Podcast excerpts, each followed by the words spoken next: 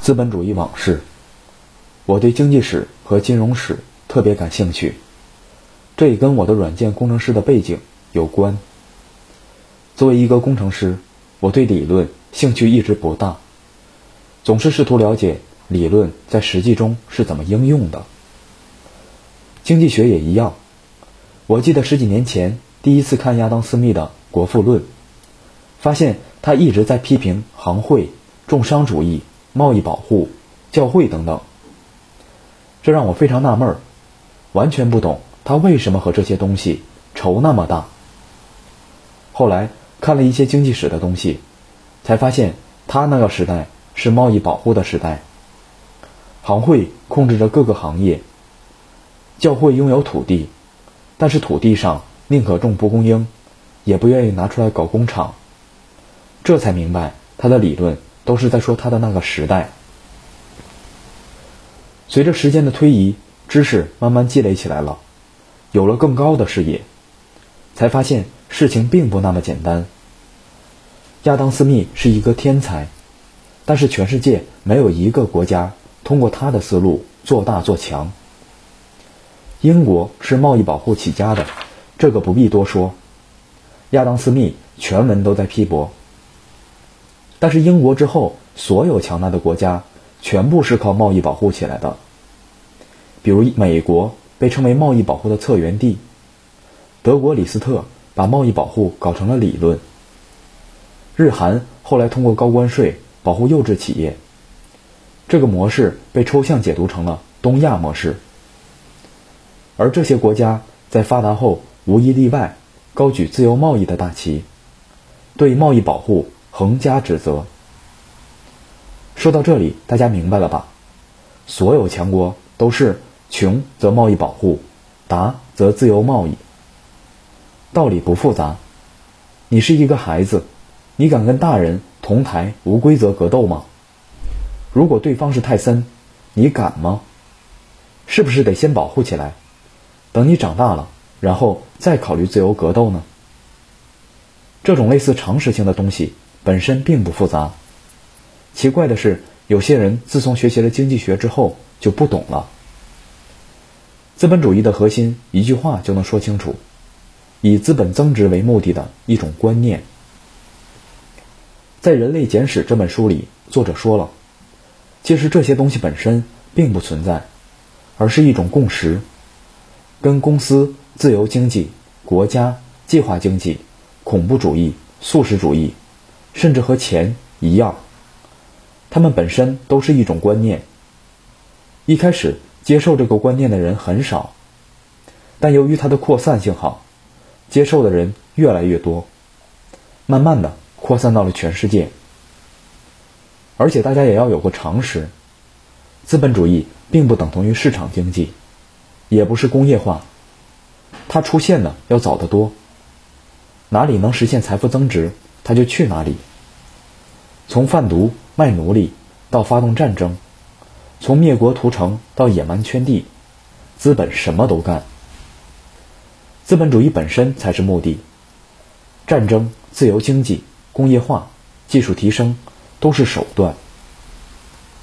我们不讨论资本主义的起源到底是在什么时候，我们按照一般的说法来，起源地是威尼斯。威尼斯人主要做两件事。放高利贷和奴隶贸易。高利贷好理解，奴隶贸易是怎么回事呢？当时中亚是阿拉伯人的地盘，欧洲是基督教的地盘，这两方一直在对峙，中间打打闹闹，不过贸易从来没有停过。打闹归打闹，但是钱得照赚不误。当时从中国和印度运到欧洲的棉布。瓷器、丝绸等等，就是通过阿拉伯人转给威尼斯人，威尼斯人作为三道贩子倒卖给其他欧洲人的。而且当时阿拉伯国家的国王需要大量身强体壮的奴隶，当时威尼斯人雇佣维京人，也就是现在的瑞典人和挪威人，去乌克兰和俄罗斯平原上抓斯拉夫人，威尼斯人坐着吃差价。斯拉夫人就是后来的俄罗斯人，不过那个时候还没有俄罗斯。维京人不只是抓斯拉夫人，偶尔也抓黑人。通过放高利贷和奴隶贸易，威尼斯人积累了天量财富。大航海时代开始后，威尼斯人开始投资西班牙人、荷兰人、英国人去美洲扩展殖民地。商业资本从那时候开始变成了战争资本。资本主义从诞生起就追求自我增长，有点像病毒或者钱。可能跟大家以往了解的不一样。欧洲发现新大陆后，一开始是在忙着种植烟草和香料相关的植物。真正改变局面的一件事，却是种植棉花。西班牙和葡萄牙分别去找东方，后来葡萄牙绕过非洲的好望角，找到了印度、印度尼西亚、马来西亚等地方。葡萄牙在收购，在印度收购棉布，在印尼和马来西亚收购香料。拉回欧洲卖给上层社会赚钱，这些产品在当时都是奢侈品，获利丰厚。这个贸易的过程全程通过武力操作，需要在非洲搞一个补给站，当地土著不配合怎么办？打呀！到了印度，当地土著不做买卖怎么办？打呀！商船往来遇上海上劫掠怎么办？继续打呀！西班牙也一样，在美洲扩张殖民地，逼着当地老百姓给他们挖银矿、种烟草。但是挖银矿和种烟草过程中最关键的两样东西——土地和劳动力，都得通过武力来解决。当地老百姓本来是可以自给自足的，根本不想搬迁或者去银矿里送死。所以，西班牙人一贯的做法就是威胁：要么听我们的去挖矿，要么就去死，你赶紧选一样。那时候的贸易就叫武装贸易，想做买卖，全程都要打打杀杀。打仗就得借钱，资本在这个过程中全程参与，并且不断滚动。说到这里，我们也看出来了，回到本源去追溯。现在这轮全球化，大家会发现，一切都起源于国家暴力，是暴力打出来的市场。欧洲发现美洲后的第二个阶段是纺织业。我们现在感觉纺织这事儿没什么太值得关注的，但是如果追踪过去五百年的资本主义史，会发现纺织业是主角。蒸汽机、火车、轮船。南北战争、印度殖民地、工业革命，都围绕着纺织业展开，而且纺织业是主因，甚至后来几乎所有的强国都是从弹棉花做起的。我们以英国为例，英国最早是给荷兰、比利时和卢森堡供应羊毛的。在15世纪，荷兰和比利时的纺织技术是全世界一流的。英国当时主要的任务。就是在国内薅羊毛去荷兰卖，但是很快就发现卖材料的没有卖成品的赚钱，所以迅速调整了策略，不卖羊毛了，开始自己研究纺织技术，然后织布去欧洲大陆卖。但是纺织技术从来不是随便就能获得的，所以人类历史上第一次大规模有决定性意义的技术转移发生了。在机器大生产之前，技术主要是在技术工人的脑子里，就跟现在的某些手工艺品制作似的。所以那个时代实行偷人。英国反应过来，不能傻呵呵的专注薅羊毛，要搞生产，赶紧开始筹划自己搞纺织。纺织技术就是从荷兰偷了一堆技术工人开始自己搞的，很快。英国的纺织业发展起来了，后起国家又从英国偷人，比如欧洲其他国家纺织棉花的技术，基本都是从英国偷的。大家要注意，纺织羊毛的技术是从欧洲大陆传到英国的，而纺织棉花的技术，则是从英国传到欧洲大陆的。所以，英国在一七二零年左右通过了法案，说。谁要是跑到海外六个月不回来，就别回来了，家产没收。这个法案一直持续了一百多年，直到技术凝聚在机器上。不过，英国限制技术外流的法律并没有什么用。美国的制造业之父塞姆尔·斯莱特就是一位英国技术工人，把英国人最引以为傲的极其复杂的织布技术带到了美国。他在美国是英雄，在英国是史上最著名的叛国者。而且这个人到了美国第二年，美国就出台了专利法，防止别人抄袭他们。英国把国策调整为纺织强国后，改变了后来的一切。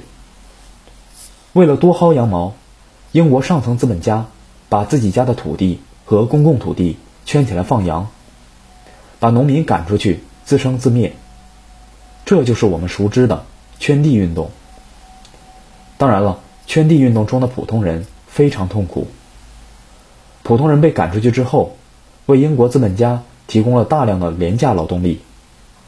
因为英国的劳动力廉价，英国生产出来的东西便宜，所以在国际上很有竞争力。随后，英国资本家在海外贸易中大规模从印度进口棉花制成的棉布。纯棉的东西跟羊毛纺织成的粗布衣服相比。当然是纯棉布要更舒服。随后，英国又调整策略，自己生产棉布。英国这次产业升级对世界的影响是翻天覆地的。英国要生产棉布，但是质量怎么也比不上印度的。既然正当竞争不行，英国干脆就用武力解决。东印度公司通过在印度的一系列操作。用武力灭掉了印度本土的纺织业，让印度安安心心的给英国提供棉花。英国纺成布后，去欧洲大陆和非洲卖。英国在发展纺织业的过程中，为了巨额商业利益，商业资本开始放飞想象力。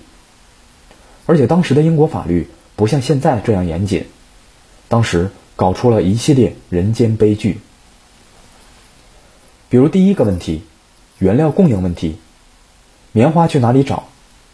整个欧洲都不能种棉花，所以英国纺织业刚起步的时候，主要是依赖印度进口。但是很快，英国那边工业越来越猛，效率越来越高，印度开始供应不上了。英国人需要重新想办法，该怎么办呢？于是英国人开始到美洲去种棉花。美洲人力不足怎么办？英国人通过找奴隶来解决这个问题。西班牙人是最先贩卖奴隶的，而英国人则使贩卖奴隶冲上了高峰。到了十八世纪，形成了两个核心，一个纽带。两个海外的种棉花地区，经过商队运到英国，在英国加工。英国的纺织业带动了其他大量的行业。最高峰时，英国有一半的劳动力投在了纺织业上，剩下的一半投在其他支持行业上。比如纺织机需要工厂加工，海外护航的军舰需要大炮，所有的机器生产都需要炼铁，炼铁需要挖煤，挖煤又得多铺几条铁轨，铁轨又需要铁。要知道，铁路是早于火车的。当时是用马拉着车皮，蒸汽机出现后，给车皮装上了一个蒸汽火车头，于是火车就出现了。